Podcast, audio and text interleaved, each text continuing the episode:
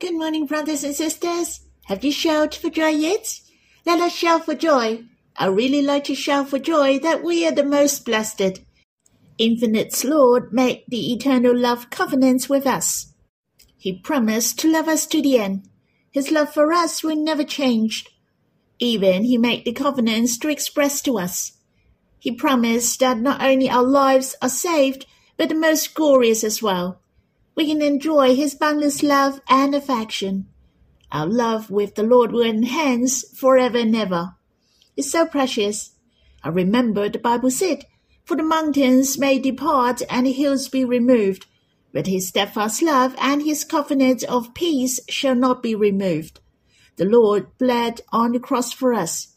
He made this covenant of love. It's so warm, isn't it? If you are at the outdoors and you can see the mountains, you see the mountains are telling you his love which will never be removed. It's so warm and touching. Yet the mountains may change, the earth will shake, there is nothing that can move the love of God, for his love is steadfast. Then we shall be full of confidence through this covenant of love. We shall embrace the love of God. His love is the same from everlasting to everlasting. It is new forever. How precious! This covenant has bound you, me, and the Lord up in one forever. Hallelujah!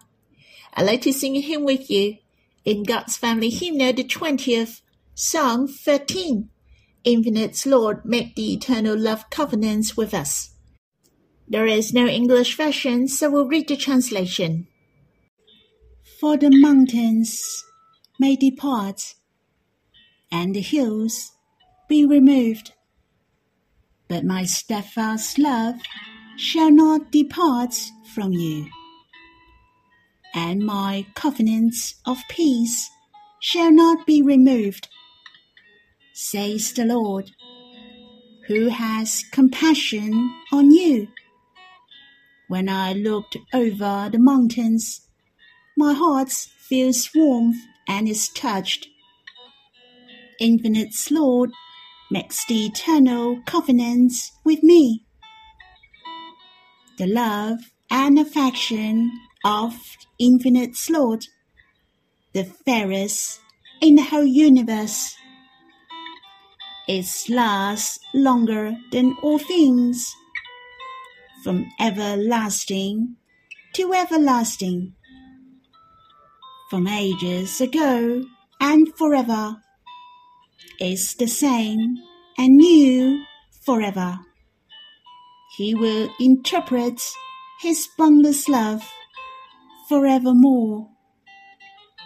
The Lord and I are bound closely by this covenant till eternity. He longs to reveal his love to me from the depth of his heart. I hope you have time to quiet yourself and respond to him, or you can sing another hymn to worship the Lord. Let's have some time to draw near the Lord face to face. You can stop the recording and we'll read the Bible when you're done. May the Lord bless you. Brothers and sisters, we read Psalm 119, verse 115 to 128, which is the 15th and the 16th sessions. I hate the double minded, for I love your law. You are my hiding place and my shield. I hope in your word. Depart from me, you evildoers, that I may keep the commandments of my God. Uphold me according to your promise, that I may live, and let me not be put to shame in my hope. Hold me up that I may be safe and have regard for your statutes continually. You spurn all who go astray from your statutes for their cunning is in vain. All the wicked of the earth you discard like dross. Therefore I love your testimonies. My flesh trembles for fear of you, and I am afraid of your judgments. I have done what is just and right. Do not leave me to my oppressors. Give your servant a pledge of good. Let not the insolent oppress me. My eyes long for your salvation and for the fulfillment of your righteous promise. Deal with your servant according to your steadfast love, and teach me your statutes. I am your servant. Give me understanding that I may know your testimonies. It is time for the Lord to act, for your law has been broken. Therefore, I love your commandments above gold, above fine gold. Therefore, I consider all your precepts to be right. I hate every false way. As I mentioned before, there are only six verses among 176 in this psalm that do not directly mention the Word of God. The terms such as laws, regulations. We have read three verses and they are verse 84, 90, and verse 91. None of them mention the law of God, nor the synonyms of the word of God. Yet, as I have explained before, these three verses are related to the word of God. Today, I would like to read two more verses, and they are verse 121 and 122, in which they have not mentioned the word of God literally, such as the laws and regulations of God, etc. Yet, I notice these two verses are closely related to his words. In verse 121 mention, I have done what is good and right. The psalmist has done the justice and the righteous things. So what are the principles of justice and righteousness? So what exactly is it based on? We know for sure that God is just and right and he was based on the principle of the law of God. Otherwise, he wouldn't dare to say so. Thus, it is closely related to the law and the words of God.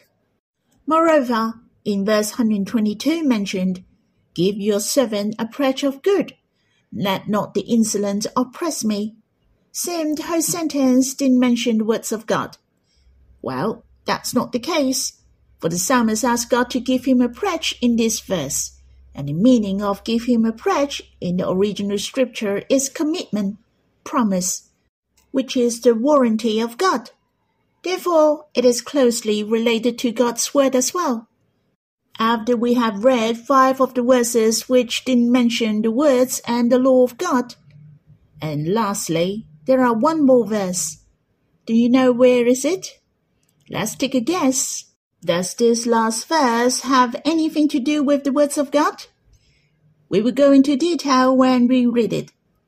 I'd like to share with you some of my meditations and understanding when reading this psalm. Firstly, in verse 113, I hate the double minded, but I love your law. This verse is related to me, for I'm one of those who don't like the double minded. In fact, there are only four words in this verse in Hebrews, which is the original scripture. What are these four words? They are love, hate, double-minded, and law. I felt this verse has well-defined likes and dislikes. He loves what God loves and hates what God hates. It's pretty simple and straightforward. Hence, it is a reminder to myself I shall love God and love the Word of God absolutely. Don't be the one you hate. That's a double minded towards God. Simply saying, have one foot in both camps, who likes to have the blessings of God, but also likes to go your own way. You're not willing to listen to his words. I remember I read a book in a spiritual bookstore. There was a sentence which was quite interesting. It said being a sincere atheist is better than a hypocritical Christian. Are there any sincere atheists? It may not be. In fact, I know there are many hypocritical believers. May the Lord help us to love Him sincerely and wholeheartedly. We devoted in obeying His words. Does the double-minded dislike the Bible? Do they dislike the words of God? That's not the case. Just because they love something else besides the Word of God. Those who are double minded can be the believers of God. Just because they don't see God as their first priority, they don't put God in the first place, for they consider themselves first. They love themselves more than the words of God, and even they twist and misinterpret the word of God in order to satisfy their own desires, even if they violate the words of God. I will name them as to be torn between two lovers.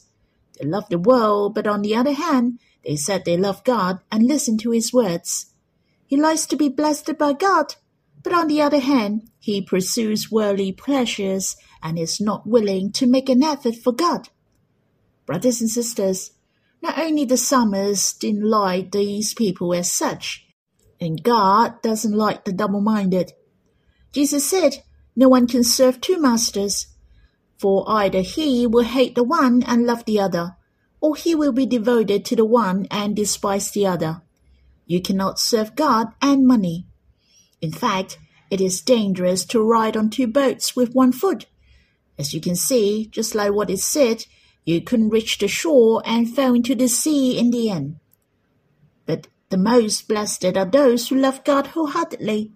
They are the most joyous and on the right track. The double-minded is aesthetic in all things. In the letters of James chapter 4 verse 8 suggests a way to heal the double-minded, which is to draw near to God. And it mentioned, draw near to God and he will draw near to you. Cleanse your hands, you sinners, and purify your hearts, you double-minded. How can you cleanse your hands and purify your heart? You should draw near to God, and he will draw near to you. And those who are close to God are those who come before God, whom God is their help, so that their hearts and their spiritual eyes are opened by God. It is the love of God who inspires most to love the Lord in return. God loves us unreservedly with all his heart. Why should we be double-minded? We should not be ungrateful to him. Rightly, we should love him in response to his love. We may face the challenge, for there are temptations and trials. Yet we shall keep on drawing near to God day by day.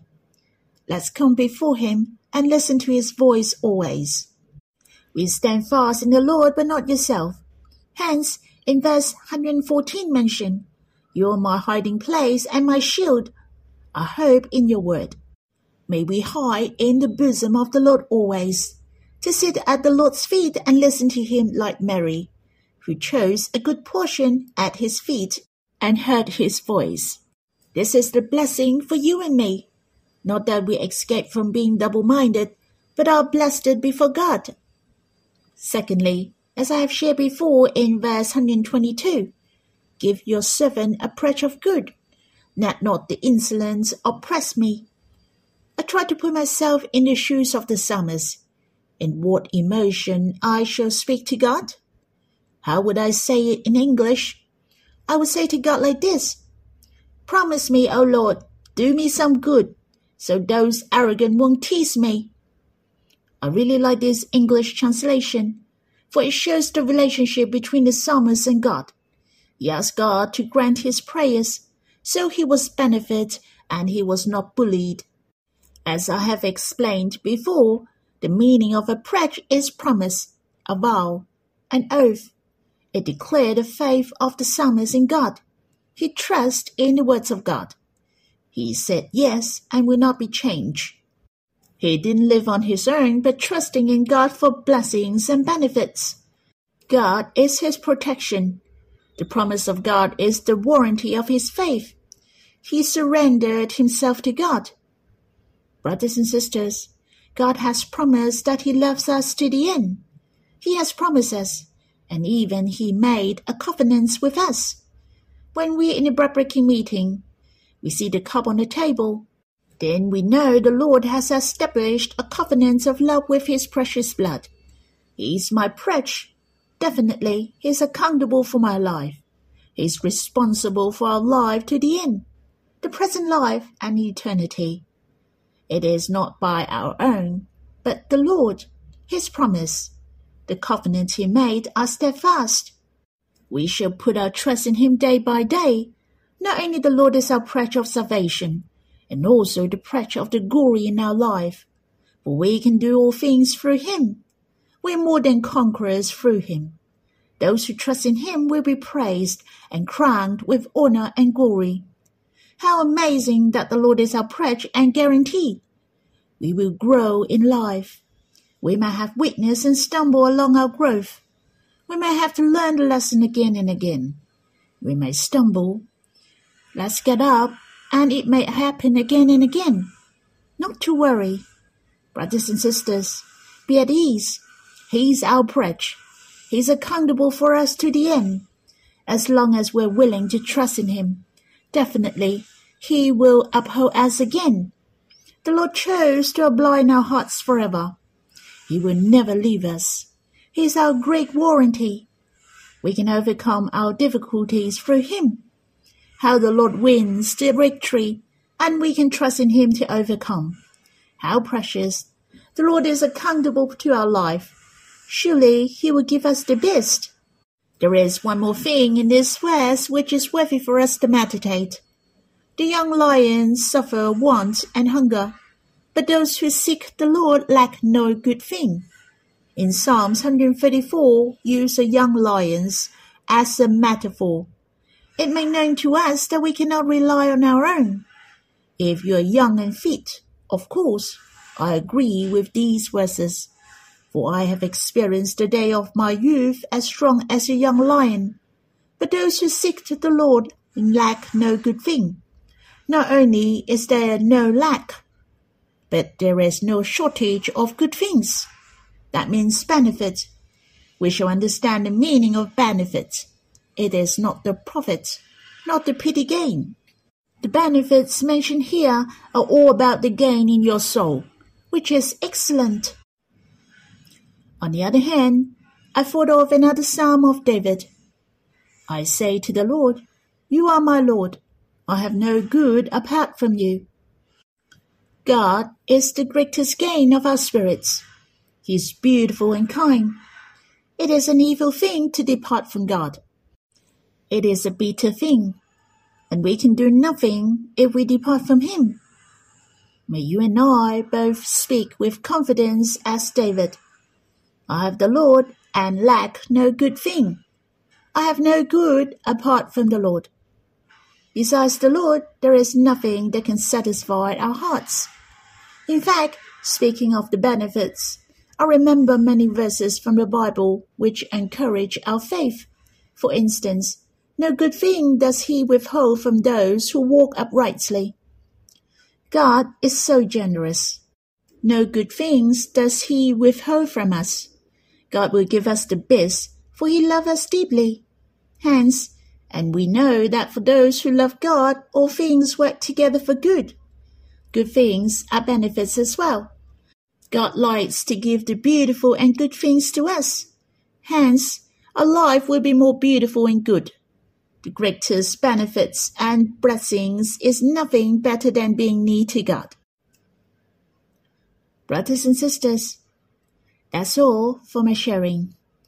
I hope you have time to quiet yourself and draw near to Him, to enjoy these greatest benefits. May the Lord bless you.